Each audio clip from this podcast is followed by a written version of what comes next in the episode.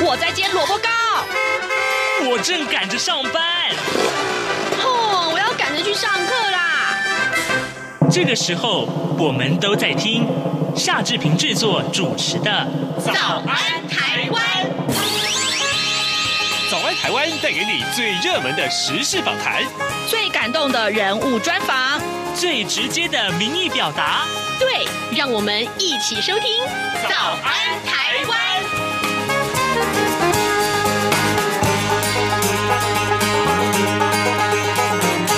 早安，台湾！我是夏志平。今天是二零二一年的十二月十七号，星期五。今天志平在节目中为您安排的访谈单元呢，诶，来探讨这个话题。再过不到二十四个小时就要公投了。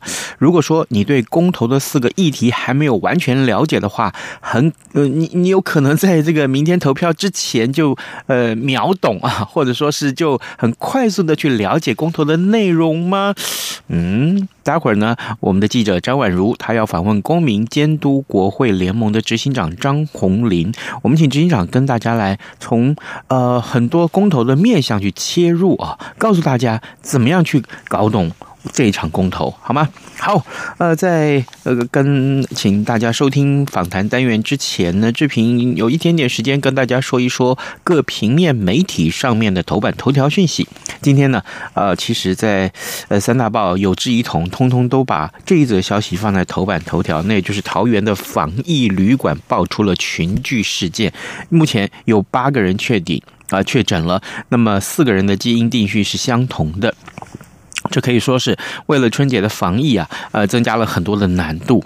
台北市的防疫旅馆群聚案还没有明朗啊，那又爆出了桃园防疫旅馆群聚的事件。指挥中心昨天公布了桃园某一家防疫旅馆从十一号开始啊，扩大框列与回溯的这个调查，有八名境外移入的案例啊，有六个人是住在同一层楼的。那么桃园市长郑文灿直言，这很不寻常，经过基因的这个呃序列的确定啊，同住六楼的四个人是同样都感染了 Delta 病毒。那么指挥中心是判定为这是旅馆的群聚事件。卫生单位一共接裁剪了呃三百二十一个人，整栋防疫旅馆呢、含这个指标个案有八个人啊，这是境外移入的个案呢确诊了。好，这个是要消息，今天是被、呃、各平面媒体。都放在头版头条上面。另外呢，呃，同样提到了公投话题，《自由时报》今天把这一则消息也放在头版，就是在公投之前，全国扫荡赌盘呢，呃，防堵黑道跟境外势力影响投票的结果。全呃四大全国性的公投明天就要登场，为了防有心人啊按呃这个。开这个公投的这个赌盘，呃，影响到投票的结果，所以呢，警政署通令了全国警察机关，从这个月的六号到十五号，全力查查公投的赌盘，并且全力防堵黑道跟境外势力不法的这个资金介入这一次的公投。呃，此外呢，呃，从今年的十月啊，立委陈柏为。呃，罢免案开始啊，呃，持续也扫荡了这个赌博案啊。那经过统计，一直到昨天，一共查获了赌博网站啊，签赌站有五百四十二件。那么，一共逮捕了嫌犯有一千两百四十九个人。这是今天我们看到啊、呃，大家所关注的明天公投了，公投了一些相关的周边的话题。现在时间早晨的七点零四分零九秒了，我们先进一段广告啊，广告过后马上请您收听今天的访谈单元。有人形容二零二零年是台湾的 Parkes 元年，使用手机可随时随地收听的形式，滋养了听觉，丰富了视野。而你也加入了 Parkes 的行列了吗？央广新闻部制播的众多精彩节目，陆续在各大 Parkes 平台上架，包括《早安台湾》、《两岸 ING》、《这样看中国》、张振霖时间、蔡明芳时间，还有《这样看香港》、舍之岂能藏乎？想跟你聊聊天，以及港式大排档节目，通通随点随听。欢迎透过 Sound 声浪平台搜寻央广节目名称，就可以收听到精彩的央广新闻节目。快拿起手机，让我们在 Podcast 平台相见。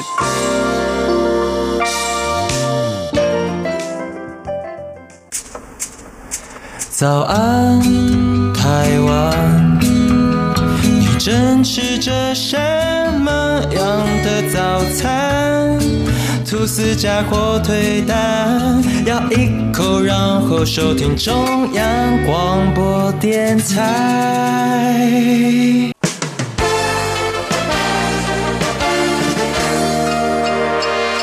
早安，笔记本。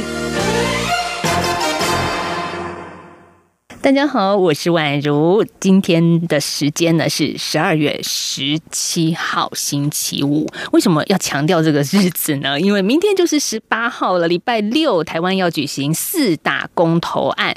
好，这现在呢，今天礼拜五晚上，各方人马都会进行最后的冲刺。那我们要来看一下的是。现在的总统跟前任的总统，其实各自当然是不同的政党啊，也有不同的立场。像蔡英文总统就是说呢，诶，公投四个不同意，哈，因为台湾不能再走回头路。那前总统马英九就是说呢，重启核四才能够以核养绿，以核减碳。哎，这个所以他强调呢，大家要放心投下同意的一票。好，这是我们的。前任跟现任的总统的发言，但其实这件事情，中国的国台办也很关心啊，就是说到呢，哎，现在的民进党把公投说成是抗中保台，这是政治操弄，所以大家都关心。礼拜六，大家这个最后是要怎么投？那预计呢？中选会是说呢，在礼拜六明天的晚上十点之前，结果就会出炉。所以今天最后一天了，倒数二十四小时。我们在今天的现场访问到的是公民监督国会联盟的张宏林执行长，跟大家一起来聊一聊。马上就要公投了，有什么有趣的话题？哎，执行长您好，是宛若好，各位听众大家好。好，执行长，我在这个礼拜啊。其实看很多公投的一些讨论啊，就觉得说，嗯，真的自己要很慎重的去投下那个民意的直接表达的这一票。可是呢，我就会在网络上看到啊，有一些是什么秒懂哈，秒懂这一次的公投，你到底该怎么投？当然就很吸引人嘛，就会像这个吸引的标题让大家点进去看。执行长，你真的来考考你一下，你真的可以秒说吗？这个我必须说，这太难了，怎么可能秒懂？因为我必须说了，投人的部分，除了你自己本来长期养成的政党的一些偏好哦，然后对人当选择的部分，但事情的部分来说，嗯，你你在做问卷会有非常支持、普通支持、没意见干嘛？哎，这次没有，这次只有 yes or no。你你某种程度来讲，你可能会说我支持要这个公投要绑大选，但他如果是一个月成案就马上投。我我可能不那么支持，我希望他诶三个月至少要有三个月讨论时间，或者是你可能觉得说早教如果如何，我再配套什么？如果今天来猪进来，嗯、但他有清楚明确的标示，让我可以选择，我可能就如何？对，老实说，这是这这这应该是一个很综合性的、很复杂、有些深层的部分啦。呃，举例来说，其实这应该是一个台湾民主党在深化了解一些议题的一些过程的内容，但只是很可惜，本来原来选。人选事是一个不一样的事情，但最后因为政治的习惯，加上有人喊出标签，如果说这是一个对谁的检视，对谁的表现好不好，把它扩大来讲的话，那这样子就会变成是一件所谓的我们刚刚提到的呃，最后又是政党对决，大家又开始被圈圈叉叉的部分。这是我们真的理性来说，我真的不相信 民进党都。反核，我也不相信国民党全部都永和，我也不相信民进党全部都要吃来猪，我也不相信国民党全部都认为来猪，这这就是问题。所以，但只是最终因为变政治的动员，最终真的就会回到到基本盘。对啊，所以好像变得很简化，就是最近常看到的标语就是四个同意。或者是四个不同意，好，这就是不用告诉大家这里面到底在说些什么。我只要依据我自己相信的政党，他告诉我该怎么投，我好像就要怎么投。所以这叫秒麻痹，这不是秒知道，就是 你你反正就是好累哦。那干脆好了，我就压一个我过去政党倾向光谱。这是有些议题哦，比方说像呃这个有来记的这些肉品的部分，嗯、我我必须说，我想很多理性的人还是会说，哇，这是不可。不可思议的一个案例，是可以两党互互相换位。政治人物这个口若悬河，这个天花乱坠，可以理解。我们这辈子看太多，但我们的支持者也可以跟着一起搬椅子换到另外一边。我觉得这真是了不起，大风吹，对，这真是了不起，真的。可是我们也必须说，其实中选会还也是还蛮认真的，因为在这一次投票之前有二十场正反双方的意见发表会。其实他的用意也就是让所有人知道，哎，这四个看起来很严肃议题的主题到底。为什么我同意？为什么他反对？这个大家其实可以公开的说出来。是，但是我看到公都盟有一个建议说，其实好像还是缺乏了一点点，叫做辩论会。嗯，应该这么说，就按照我们的公投法是说，一个议题成案之后，至少要有五场的这个讨论会。就这个针对这个议题，所以我们刚刚讲二十个，就因为我们有四个案，所以四五二十，总共有啊二十场的这种讨论案。那呃，因为在选择的过程当中，是可以有辩论的或讨论的形式。是啦，那当然这有点为难，就是说，呃，以我们如果是各自来陈述的部分，就怕对方可能不特别来回应他的质疑啦。所以对我来讲说，是不是以一个辩论的形式，或者我们可能未来可能要针对这个有关公投过程当中的事件，再去做更多审议。这个我也必须说啦，持平来说，那其中一个案子就公投榜大选这件事，跟公都盟会比较有我们谈到是跟政治有关的部分。呃，榜不榜大选当然都尊重大家的讨论，但回过头，与刚刚阮如讲的很重点，这种不会秒懂为什么？因为这件事情，如果我讲公投很重要，但解决公投的乱象，或者让公投真的实践直我们直接的民主，绝对不是并不并这么简单的问题。他还包含说，如果你不并，大家的舟车劳顿就会多啊。他是不是有不在籍投票有配套？也就是说，你不要讲美国如何如何，人家是有通讯投票啊。我可以用很低的成本，你要绑在一起，你就这样，就是说，对啊，这你你不会是你相信我不会因为并不并未来的公投乱象，或者我们未来的呃所谓的产生一些负面或者是一些副作用就不会产生。这也许也许是大家把它当做一个主要凸显的议题，但。这个我也会反思说，这某种程度也是是不是算在一个代议制度的一个失灵？因为我们想象到底公投这种直接民权民主的形式看起来最公平啊，这就全民调全普查。可是不是我们就是因为不实施这种全普查的原因，是因为代价成本太高，会有出现偏锋等等扰乱开会，所以我们选出一些代议者，设定一些门槛，让大家来讨论。那如果你你这个输了投票输了，在下一次你就可以以这作为诉求，希望支持。更多人支持你，让下一次你在选举投票的过程当中可以获胜。可如果它变成是一个政党直接使用的工具，因为我们现在公投门槛已经从双二一撞到双四，也就是百分之二十五的人就可以呃来行使或通过。其实我们现在两大政党的支持度都在百分之三十，以过去几次的公投票，它它变成反而是政党来工具。原来民众是想象中是有一个两党，然后。这个共同这个利益，然后大家很讨厌怎么两个党都这样子，而我想要有一个权利，对，我要有一个权利来攻击他，结果变成是现在变成是政党可以一直方便运用的工具。我们也不能说他不行，因为他也是公民。这这个就是我觉得台湾才说，这都是我们要去深化。所以这种东西真的没有秒懂这种事情。对，真的。所以我真的是觉得这是个挑战啊！你怎么秒懂让大家说？那我们今天大概有二十分钟的时间，让大家听懂台湾明天要进行的公民投票，如果说嗯，公投没有办法避免变成一个政治上的一个分野的话，互相角力的话，那其实我们现在面对这个现实，就是。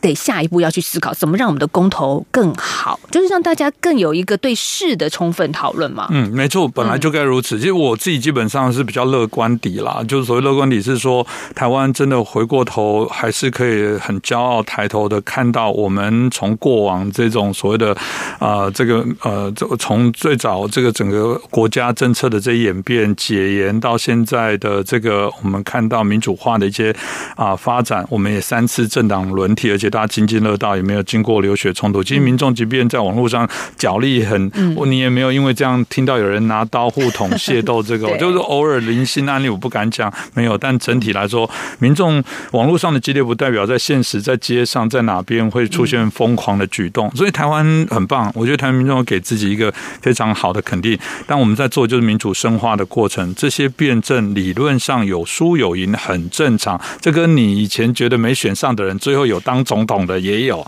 所以所以输跟赢这个都一样。而且按照我们的公投法来讲，它不是世界末日，因为公投法规定，我让大家很抱歉，公投法规定这个有效期就只有两年。当然你也可以去修法说它怎么只有两年，但问题是，如果你定十年、二十年也很恐怖，万一以后那是错的，最后发现那那要翻案。所以公投法原则上在朝野之后同意是两年，也就是说，如果今天这个东西通过了，两年之后我们认为不妥，当然有些东西可能会就因此而错失了一些关键重要的机会。但这一块是重呃重要的机会，不会足以让台湾致死到这么样的严重的部分，这我们就必须沉淀来想。所以共同法的设计来说，经过联署两年内不行，两年后也可以重新来做一些啊启动，或者重新来做一些改变了。所以我说正面如果乐观一点来看，是说这是一个民主深化的一些过程。那当然在这过程当中，我们当然学习必须要去做一些民主，成为一个民主人，享受这个制度，跟必须为这个制度负责任。我觉得现在公投最大的问题是，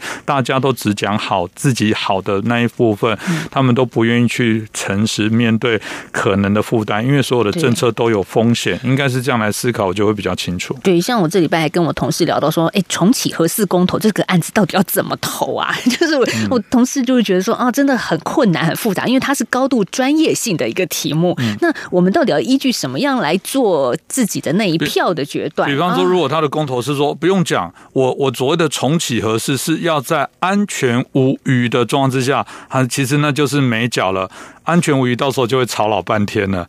他他他的对对，什么是安全？对你的安全跟我的安全是什么？我答应重启，但你的当然要当然要在安全无虞。那那请问，原来我觉得工程一定有，当然恶意的是那种真的是偷工减料，有可能是那种本来三根钢筋，最后发生两根钢筋。我会不会说，我认为这 这已经有造假？我从这个以管窥天，我觉得这里就这样子，其他有没有我看不到的更危险？嗯，这这个，而且我们刚刚提到了两年后的部分，呃，会重新再来。若以核四来说，会不会重启之后？我相信至少也有几百万人从民调来看也反对。我相信他也不可能说是明年一月一号就运转吧。总是大家会说好，这很很重要，对不对？好，我们会请聘国内外的专家，那一年再花五十亿，好不好？那两年，如如果如果一年你会担心，那三年来检测好不好？那我们在三年再花个两百亿或几百亿再检测，你会相信这三年里面没有出现真的找到问题跟漏洞吗？嗯，那那时候怎么办？是再从头一次吗？所以，我我只是显然，如果大家认为重启都不会在两年内，哎，两年后又是一个重新在这讲，倒不是讲说哪一个政党会。奥博，我只是公投的限制上就是如此啊！真的这么困难，这么专业性的东西，让大家哎，我们其实说的很好听，就是直接来表达我愿不愿意支持这个案子，可是。真的很难去抉择啊，嗯，莱猪的问题到底对人体有没有害？其实也很多各方的见解。那如果我们反对，好投下反对莱猪进入台湾的话，可能又有人说啦，这又会影响到国际贸易的问题啊。这四个题目都好难投啊。这个难，我我为什么说我有点今天的节目，我用一个比较阿 Q 的部分告诉大家说，是啊，民主就没有那么简单啊。是啦，不然你就去享受某一个国家。坐在那边都被都帮你做决定嘛？那你又要人民做主，那做主就是没那么简单啊！做老板有时候在开玩笑，老板就是要想到你可能只是准时上下班，现在在想快下班了没有？但老板要想的东西比你多，你做主没那么简单。所以我说，其实它是一个很棒台湾民主深化的机会。但说真的，我们有一点焦虑的原因也来自于，其实有个讯息一直在谈到，不管一般一方面说抗中保台啊，另外一方面说单纯是民生议题，大家的决定。当台湾再加入了一些包含中国不友善的一些因素，大家的确会把这个议题的内容稍微有一点扩大，会担忧。就就我刚刚其实跟婉如私下在谈说，本来可能是一个很单纯 yes or no，比方说病不病，我已经讲两年后，如果你玩完觉得好烂哦，你就你可以再投两年后不要病啊。但这东西大家又担心，这会不会是有不良的超限战？对于某些东西，希望台湾造成撕裂纷乱，在这种关键的时候，我是不是要展现台湾的意志，或者用来教训哪个党？我要用这件事，其实这边无关价值，我只是想透过这件事来教训谁？我我管他最后。因为国际可能我们如何再说，但光现在让那个党很呃失败，不管哪一边，我就很爽。这这，我觉得这就是我们现在所面临到的一些呃问题了。是，所以真的问题一箩筐。我们在今天节目访问到的是公民监督国会联盟的执行长张宏林。好，执行长今天跟我们谈到的，真的。民主就不是一件容易的事情。那让别人帮你做主，好像比较简单，但是呢，你其实心里会不好过，因为为什么我都被别人控制着，被摆弄着？那这件事情，哎，其实台湾的公投是一个民主民意的表达，嗯，但。有一件事情，执行长，我觉得很奇怪的是，中国那边也要有一点表态。那甚至民进党政府这边也提到说，中国对四项公投进行政治的操弄，甚至还有网军来做干扰。嗯，我想中国的因素先不谈，他支持哪个，反对哪个，我相信大家一定同意。既然我们认为他对国家还是一个我们较为敌对的一个状况之下，他让你分裂，就至少就赚到了。他其实也不 care 你进不进来住，你管不管吃不吃，我都敢拿炸弹打你了，我管你吃吃还是不吃。重点是你们社会纷乱，你们分裂，你们无法团结，未来在某些议题上面就会造成我可以啊有缝隙进入。这我必须说，中国的确一直以来这些资讯来讲就就会是如此啊。那所以，我我觉得可以理解。但另外一个部分，当然在谈到他如果对于台湾的民主指责比手画脚，我倒觉得这个是贻笑大方了，因为对。中国来说，你根本就没有民主的一个国家。虽然他们过啊，在前一阵子因为没有参加民主峰会，还会说这个是呃，他们其实有中国式的民主这样等等。但呃呃，核心的概念，如果我想普世或者我们比较在学严谨的对于民主的界定，我想他应该不能说他是一个所谓的有在实施民主的一些国家，他连言论的自由，连媒体的这些自由都没有。所以应该说，这就是呃，台湾在展现一个让我。觉得啊、中国大陆的朋友可以了解我们在学习民主深化的过程，它不会完美，它最终一定会有人通过，有人有案子通过，有案子不通过，但它应该都是台湾的养分。我喜欢的说法是，民主不是谈速度，不是谈效率，但民主就像现在的痛苦辩证过程当中，一旦形成了哪怕是十趴的共识，这十趴的共识就会是成为台湾我们这个土地里面很重要的呃这。大楼的地基，未来遇到不管几级的强震，我们耐震的程度就会越来越好。所以我只能说，呃，台湾很骄傲，台湾还是走的比中国大陆更前面的，更在实施、在体验民主跟学习民主这件事情了。嗯，真的在体验跟学习过程中，势必会有学不好的地方。但是我觉得台湾人其实包容度也很大了，因为这次学不好，我们就改进嘛。我们下一次公投，我用一个最简单的部分哦，如果大家记得二零一八是不是吵得飞扬？那时候。我们就是我们四个工头拼到不是也是哇，这个所所以我们在谈到那个让我们整个啊非常的这个痛苦哦，然后讨论到还有同志结婚会不会这个世界末日或什么的部分，但。但好像台湾很好啊，哈，对啊，也也运作下去了。对对，疫 这连连疫情也没有把我们摧毁，所以我只说那件事基本上我觉得都如此走。但是我觉得我倒有听到说，其实的确有来自我们刚刚讲不好的讯息，不管是我们自己或者也许从中国那边会谈到说公投没有用，公投也会干嘛？其实就至少过去几次的公投来说，法律的废止很明确有。如果是我们谈到同志，有人说上次不是是反对同志婚姻，为什么还让同志结婚？其实这都有点恶意啦，因为当时应该是脉络上是我们这个大法官视线说同志的婚姻民法不能限制，那后来的部分就决定要是修民法，但有些人说不行，你不能修民法，你不要动民法，你要不立专法。所以上次的呃公投是讨论要民法或专法，最后不要动民法的赢，所以定了专法。但有人会说没有，政府没照做，因为我当初不是明明反对同志婚姻，为什么你现在让结婚？这个就显然说还。不是投完就结束，这个民主深化，我刚刚提到的这种没有秒懂这种事情，这个我觉得都需要大家整个社会更多的努力啊。所以，那最后一点时间，我们来谈到那投完之后呢？好，明天礼拜六晚上公布 揭晓。那接下来呢？呃，大家就要顺着民意去做下去吗？还是他其实在运作当中还是有一些呃运作的方式？嗯，我刚刚提到就是说，其实以我们有一些如果是很明确标的的，比方说一个法规的废止，按照我们的公投法，就三天后就无效，而且相关不管是是跟地方的法条或者是中央法条，三个月内我们包含立法院然后地方议会就要去再定定出，如果是地呃说公投的是地方自治的法规，他们三个月就要要，所以这个。个法律限制还是蛮明确的啦。哦，那我觉得这个部分大概是如此。那现在只是说有一些，如果只是一个大的政策宣示都合适，我想大家同意启动，一定有个前提叫安全无虞吧。对。那如果今天我要重新启动，但我告诉你说，不是我不开这台车，这个两个轮子现在就全爆胎了，你要硬开也可以，但按说换啊，不，抱歉，假设我现在没有零件，或者是零件要时间，它不是马上，那这种叫做故意不行为，还是还是消极抵抗，还是不是是真的？现实上，这也许有些在共同的面向上，在一个大方向的确有那个空间。不过，我觉得我还是相信台湾啦，因为毕竟立法院这些朝野也不是都吃素的，这个某种程度该强悍该干嘛，这自然还是有政党之间的制衡。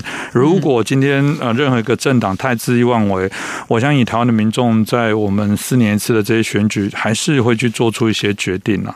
所以。假设真的投合适要重启，那不会说礼拜天合适就重启了，对不对？嗯、对对，不会不会不可能。所以我才说，为什么我说公投这件事，我可以真的讲很明确。这件事我觉得有点代议制度的失灵了。就说代议制度是说，这应该在立法院细致的去讨论公投法。刚刚大家听我说了，公投法真的不是绑大选就解决问题。我举个例子，难道我不能是在其他时间我们也可以来投吗？如果今天，那当然了，提案者一定希望说能绑所有的大选最好，但问题是我们两年才一次啊，所以你你就一讨论，就还包含配套，还包含联署承案、电子联署等等，它应该是在这一个执行公投法的制度当中，不断大家呃专业各方学者专家去做辩证，去拟定一个台湾大家可以讨论的部分。但我刚刚提到的公投绑大选，理论上只是其中的一个点，它真的不是。是解决了这个点，或者现在并在一起，公投就会顺畅，民意就可以完全展现，没有这么容易啊。所以公投法还要再修喽。其实它里面还有好多的配套是不完备。我刚刚特别谈到的是不在籍投票就不行，因为台湾好像比较不能接受通讯投票啦。如果我告诉你说这这信从哪里来的，包含如果又有中国的台商，这大家多害怕。但不在籍的概念是说我老家在高雄，或者包含很多的在山区，我人明明在台北，能不能减少我舟车劳顿？我可以异地去投票，我相信大家就会觉得行驶这个的成本就低很多。我可能早上出门前要工作前投一下，或下班前如何就可以解决。也许大家就对于直接行驶的权利的呃积极度就更高。但我说过，它还有好多配套，真的不是叫做绑个大选就会让台湾的民主深化。好，我们在今天的节目访问到的是公民监督国会联盟的执行长张宏林执行长，其实也透过大概二十分钟的时间。让大家了解一下，明天啊，台湾要进行的公民投票，总共有四大议题。那这个四大议题，嗯，大家可以继续再看下去。我们在下个礼拜还会再跟听众朋友谈一谈公投完之后会发生什么事。好，谢谢张宏林执行长，谢谢。谢谢。早安，台湾，你正吃着什么样的早餐？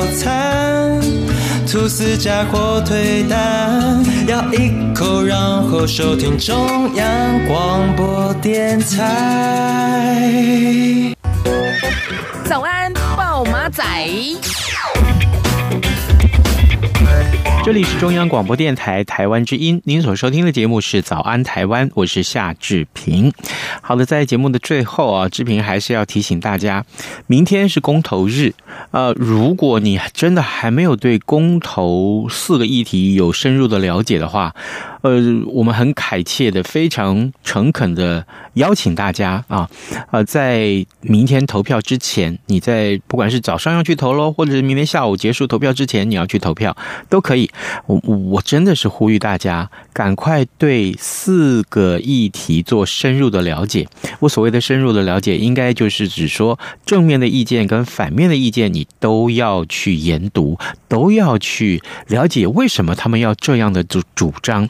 自己来做判断。我们不必被今天或今天之前，呃，这么的喊得震天尬响的这么多的新闻，不管是四个同意、四个不同意的这几个主张啊，所左右。你自己心中有一把尺，这个尺呢，要建立在你有深入的了解之下，还有你的价值观是什么。如果你没有价值观，如果你没有深入的了解，你很难做一个正确的决定，或者说很难做出说服自己和下一代的决定。所以，我们还是希望你一定要去投票，而且是清楚的投票。今天节目时间也到了，祝您有愉快的周末。下个礼拜我们持续要进行探讨相关的重要新闻。拜拜。